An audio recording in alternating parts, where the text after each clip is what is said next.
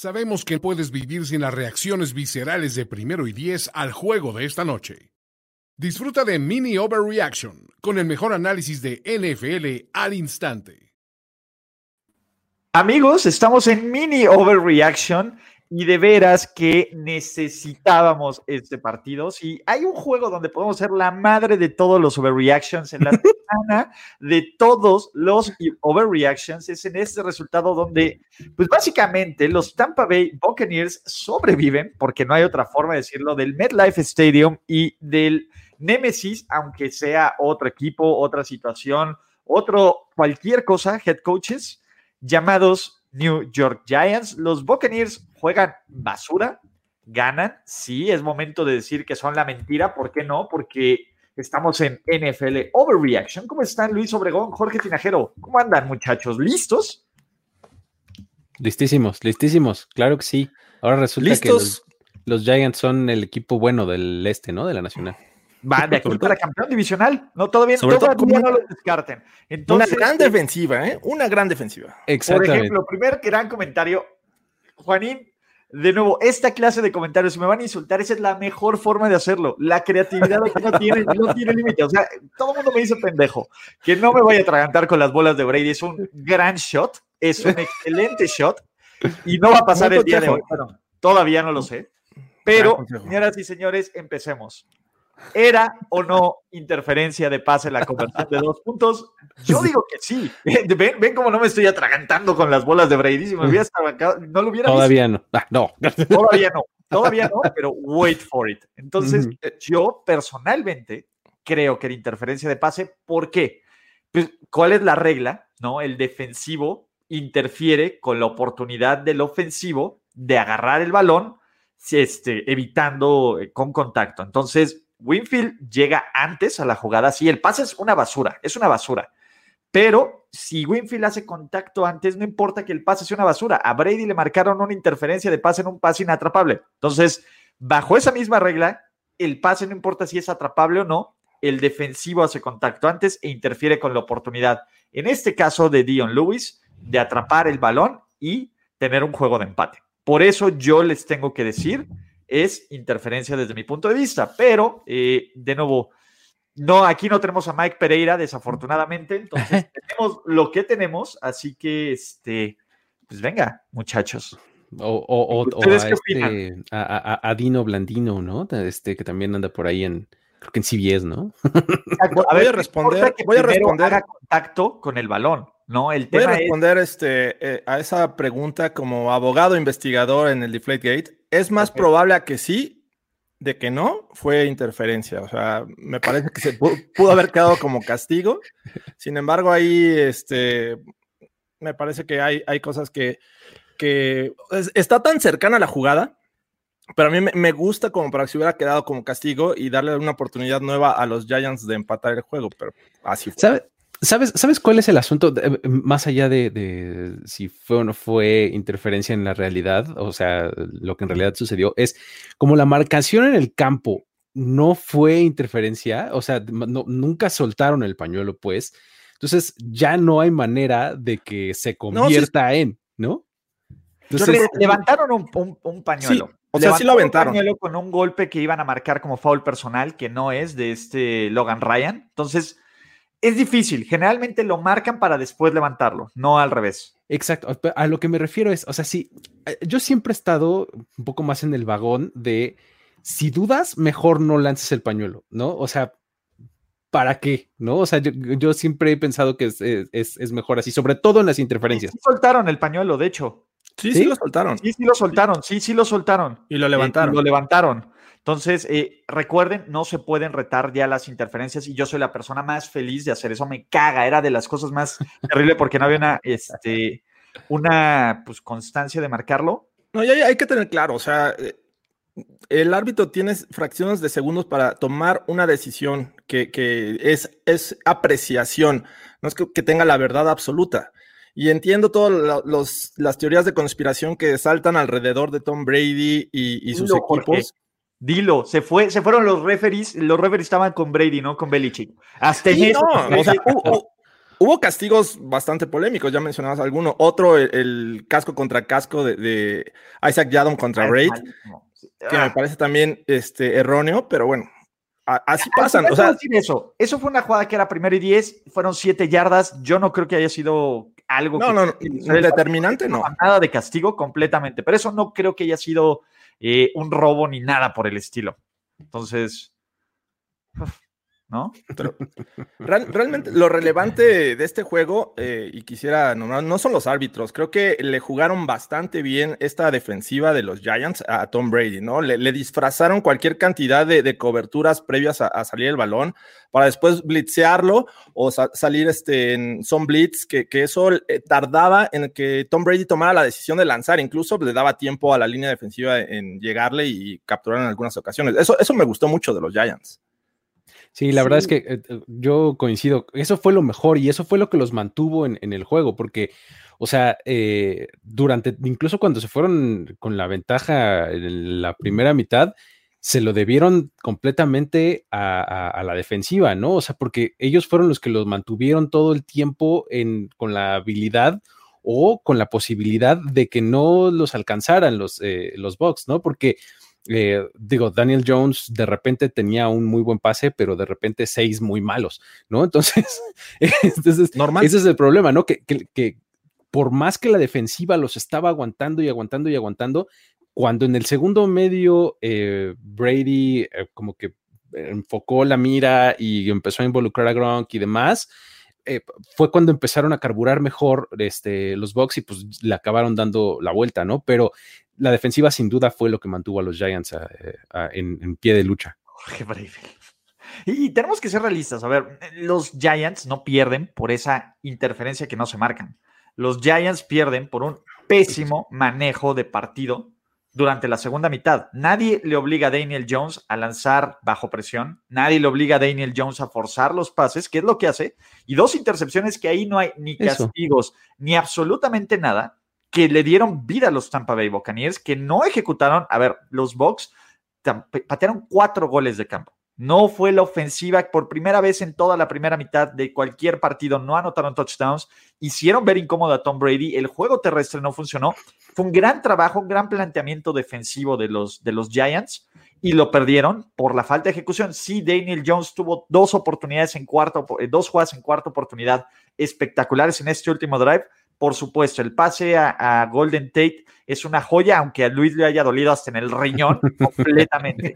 Pero, de nuevo, no, el resultado de un partido no se debe a la última jugada, es una colección de jugadas constantes que haces. Y cuando culpas a los referees por una buena o mala marcación, es porque estás minimizando el trabajo o lo que hiciste o no hiciste en un partido. 60 minutos, claro ahí quieren que me atragante con las bolas de Tom Brady, ahí está, ¿no? Pero eso siempre lo he creído, no es si juega Tom Brady, no es si juega Aaron Rodgers, no es si juega Patrick Mahomes. Al final esto es el resultado de 60 minutos. Sí, es cierto, te quedas con la fotografía más reciente y la fotografía más reciente es esa oportunidad de poder empatar. Pero, güey, tuviste la oportunidad de que este juego ni siquiera fuera complicado de matar los survivors de absolutamente todos. Entonces, Effet.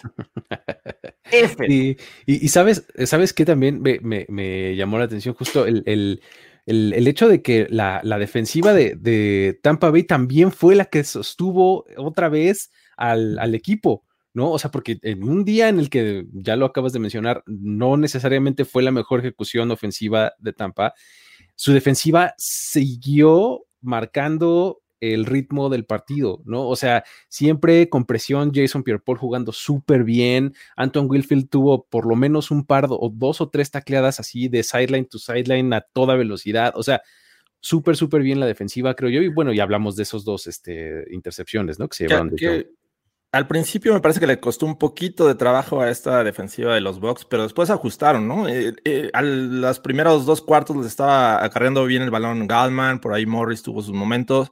Entonces, eh, creo que los tomaron por sorpresa. No se salieron con un exceso de confianza, porque incluso también el, cuerpo de wide receivers por primera vez veo que, les hace falta alguien, ¿no? En este caso, Chris Godwin no juega y, pues el resto no podía, ¿no? apareció ya tarde eh, Gronkowski en el juego, eh, pero poco a poco fueron agarrando ritmo. Les costó mucho trabajo, eso sí, te digo, me sorprendió mucho el esquema este, y el planteamiento de, la defensiva de los Giants, pero bueno, finalmente se hace un juego eh, entretenido, no, no divertido, sino entretenido. Creo que este, sorpresa, es una sorpresa. Y bueno, acaba con esta polémica que, veo que está haciendo mucho ruido en los comentarios aquí. De, no, es que al final, bueno, siempre te vas a quedar con una jugada así, siempre tal. Y perdón, a ver, la figura de Tom Brady eh, es polémica. Y aparte, como ya no puedes patear a los Pats porque esos ya están muertos, tienes que ir con el equipo que está Entonces, ¿qué sigue? ¿Los, ¿Los Bucks son una mentira? No. Eh, de nuevo, todos pueden tener un mal partido, sí, no, dejan de ser el mejor equipo, por supuesto, pero a ver, cada semana tenemos un nuevo mejor equipo del NFL. Entonces, e, es parte de la magia de sobrereaccionar. A mí me parece que a pesar de todo lo mal que hacen, a pesar de la basura que juegan, hay chispazos interesantes, sí. El duelo clave de Tampa Bay no es esta semana y me parece que también lo estaban pensando, se fueron de pedos en Nueva York. No lo sé, Tom Brady tiene un, este, un penthouse ahí en Nueva York, entonces si alguien hubo una fiesta, lo que quieran, probablemente el juego es el próximo Sunday Night Football, que vamos a tenerlo, recuerden aparte sintonizar tiempo extra de NFL en español, pero a ver, con unos siete ya damos por muertos estos Giants. No, pues ahorita es menos que nunca. O sea, eh, platicábamos un poco en broma, y, pero también en serio, eh, pues de cómo en el este de la Nacional probablemente el que tenga cinco victorias va a estar del otro lado. ¿No? Entonces, este, en la primera vez en la historia que eh, un equipo se meta a playoffs y esté en el top 10 del draft del próximo año. Este, que es imposible, porque técnicamente, como el orden del draft, a pesar te manda hasta abajo, claro. Te manda hasta el, te pondría el 18 en este Al caso. Al 18, exacto, sí. No, pero pues, digamos que por récord podrías, podrías eh, ponerlos ahí, ¿no? Pero a lo que me refiero es, o sea, ahorita, ahorita menos que nunca es cuando eh, puedes dejar de este, pensar en los Giants o en cualquier otro equipo que tenga una semana buena, porque así vive la NFC East, o sea, de, una semana buena a una semana, o sea, tal cual, así como alcohólico de 24 horas, tal cual, ¿no? Sí, estando en cualquier otra división. ¿Qué quieres decir, Luis? en cualquier otra división ya los hubiéramos descartado, ah, sí, o sea, ya le ganaron a los a Washington, le pueden ganar el segundo a los Cowboys, eh, competirle a los Eagles. Cualquier cosa puede pasar en esta división. O sea, no hay que descartar nada eh, de estos cuatro equipos todavía. Señoras, esta es la madre de los overreactions. La defensiva de los Bucks, ahí nos invita, vea, ha frenado bien el juego terrestre. Y perdóname, cuando le corres, le corrió 101 yardas, sí, pero tuvieron que tener todos los acarreos. Y perdón, tuvieron que. A ver, yo sí me tengo que quejar. Faltando dos minutos por jugar, segunda y diez. Pinche Jason Garrett, ¿por qué mandas un maldito acarreo? Abajo por 8 puntos. Abajo segunda y 10. Este, con 3 minutos por jugar. Acarreo. Ay, no manches, he been there, done that por 10 años. Hay que ir con la sorpresa, factor sorpresa. y de nuevo también empezaron a tochar, ¿no? Hubo el pase de Golden Tate, hubo ahí la otra, el otro pase que, güey, Jason Pierre-Paul, mis respetos con esa jugada. Hizo absolutamente cuando alcanza, no sé si es Slayton o es a, a Shepard, no me acuerdo cuál, ¿Cuál de los dos? ¿no? Sí, le alcanza por atrás apenas.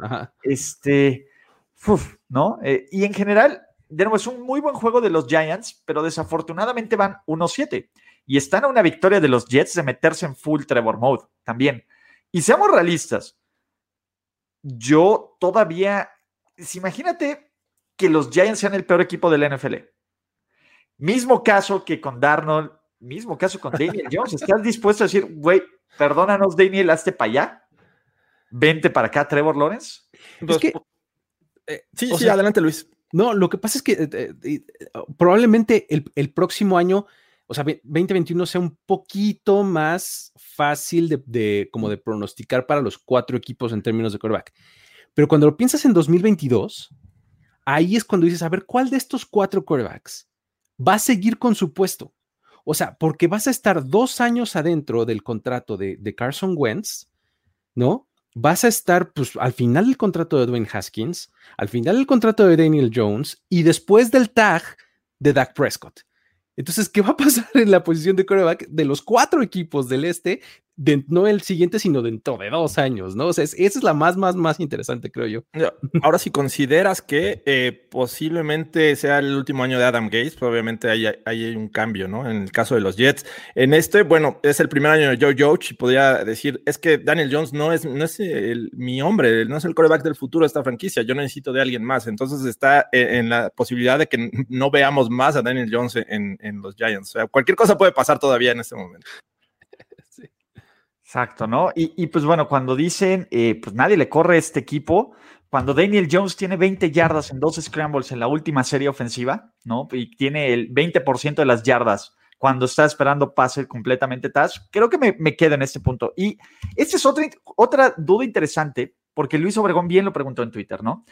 ¿Qué deberían de hacer los güey? No hay forma de que podamos estar más sincronizados. Se los juro que no nos ponemos de acuerdo para mandar los tweets. Se los juro por Dios. Pero, eh, ¿mala decisión de jugársela a Arians en cuarto y dos? Tu respuesta es no. ¿Qué pasa si se la juega Arians y empatan los, y, los y vemos este drive de, de los Giants? Adivina quién pierde. Los Pierden la jugada correcta fue tomar los puntos, meterle la presión a este equipo. Y si aún Daniel Jones tuvo que convertir dos cuartas oportunidades, de todas formas tuvieron que convertir una conversión que pudo haber o no ocurrido, la decisión correcta era ir por los malditos puntos. Yo no sé, yo no sé quién les metió la idea de estos genios de Analytics. Es, el efecto Madden, No, no hay otra forma de cómo definirlo. Toma los malditos puntos, carajo.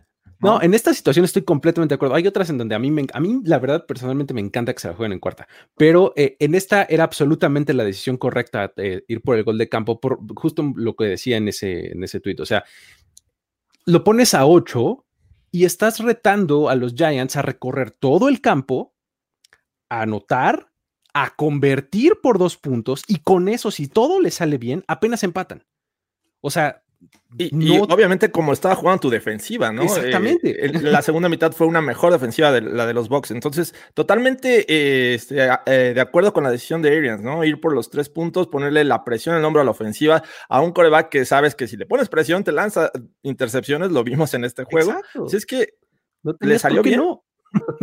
Por ejemplo, y mira, aquí está Pablo, nuestro amigo Pablo Viruega, un abrazo. Dice que Daniel tiene futuro. ¿Qué piensa usted? Ese es lo hermoso del NFL, cada quien piensa. Yo, personalmente, le quedan ocho partidos a Daniel Jones para demostrar que es el futuro de este equipo. Yo, desde que lo seleccionaron, se me pareció, me pareció que fue un, pick súper overarchiver, súper, súper overarchiver. Me, me parecía que no debía ser el segundo coreback seleccionado y menos en el top ten. Me, creo que es un tipo que no te protege el balón, que cada partido va a darte dos turnovers sí o sí. Entonces, yo, yo no he visto lo suficiente para creer que es especial, pero al final este es un equipo complicado y está una situación bien difícil sin Saquon Barkley. Pero aún con Saquon Barkley no veía absolutamente nada. Más bien, yo más que no creer en Daniel Jones, yo no creo en Joe Judge. Pero bueno, ¿no? No, lo que tienes que pensar en, cómo lo estás combinando con el resto de su equipo, ¿no?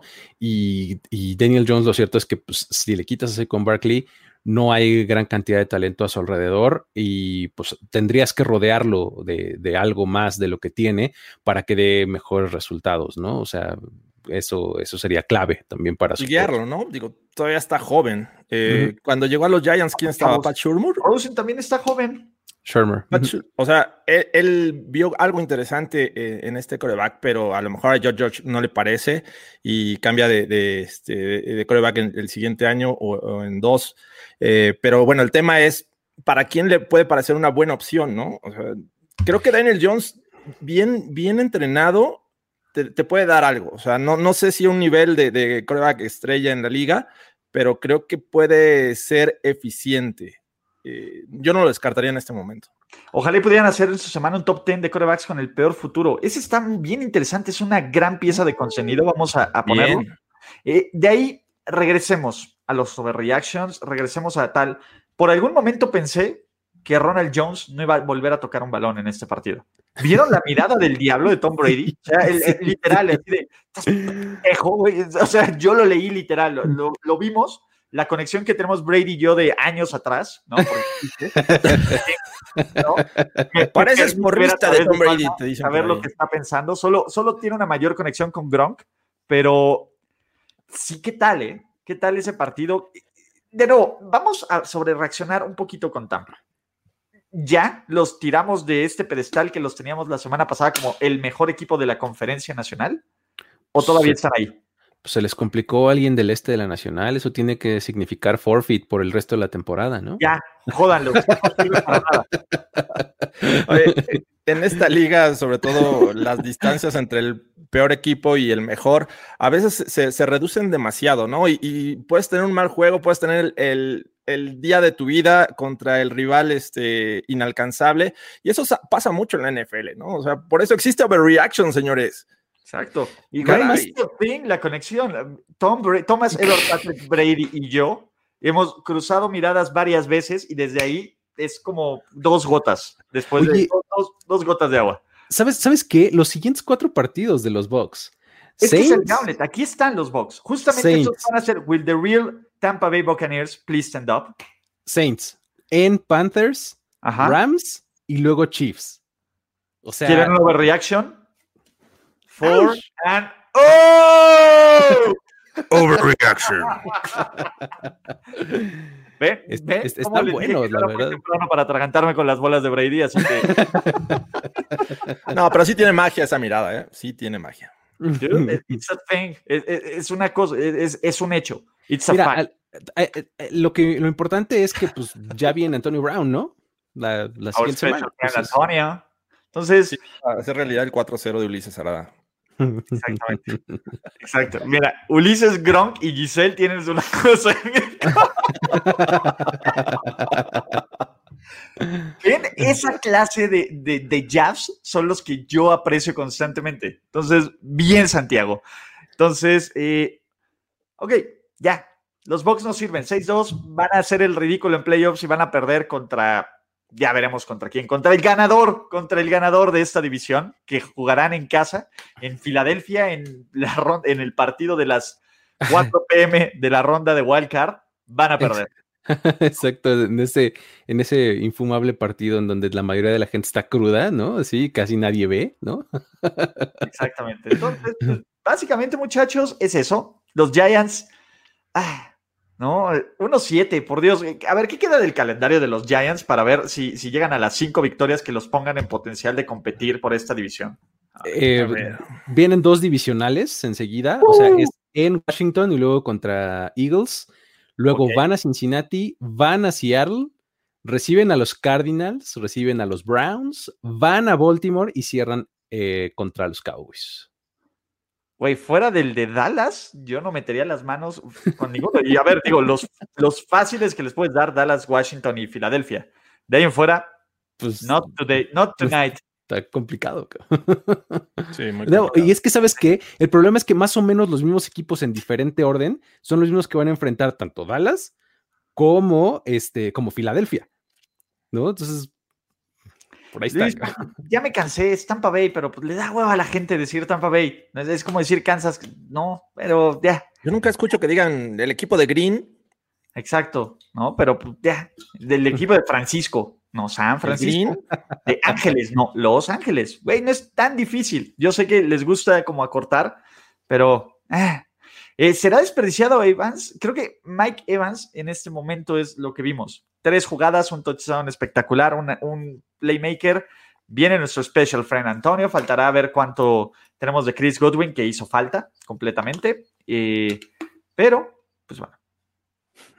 No, en el caso de Evans, me parece que enfocaron sus energías, la defensiva, en ponerle doble cobertura en todo momento. O sea, ¿a quién más? Digo, fuera de Gronk. Pues mira, te voy a decir algo. Un güey que se llama Mickens, tuvo ocho targets, fue el líder en targets este partido. ¿Tú crees que después de que Antonio Brown esté en el terreno del juego, Mickens va a haber un solo target en su dirección? Si entra al campo va a ser mucho. al practice squad. Exacto. O sea, regresa a Godwin y con Antonio Brown no vamos a ver a Mickens otra vez. Todavía sigue Rosen ahí, ¿verdad? En ese practice squad. ¿En cuál? ¿En el de los... En los box? No ah, sé si sigue ahí. Según, yo, sigue ahí y, si ganan su Super Bowl, su anillito de Super Bowl. De hecho, está haciéndome una pregunta. y cuando ganan el Super Bowl los equipos, también parte del staff recibe su, anillo de Super Bowl. Técnicamente a mí me tocaría un anillo de Super Bowl si ganan los Pues no sé si seas parte del staff o seas un contratista. Porque, pues, sí, no sé. Yo no formo parte del, de, a ver, yo no estoy en la nómina, pero soy. Eres un contratista. Según yo, según yo, cuando, cuando son contratistas, o sea, que pues, como proveedores, pues, no contratista. Bueno, este... pero los Rooney se ve que son buena onda. si tú escríbeles. tú agita la toalla, hombre. A lo mejor sí. en una de esas sí. Era, era justo un, después de que estábamos haciendo Overreaction, dije: si estos güeyes ganan un Super Bowl, ¿me tocará anillo?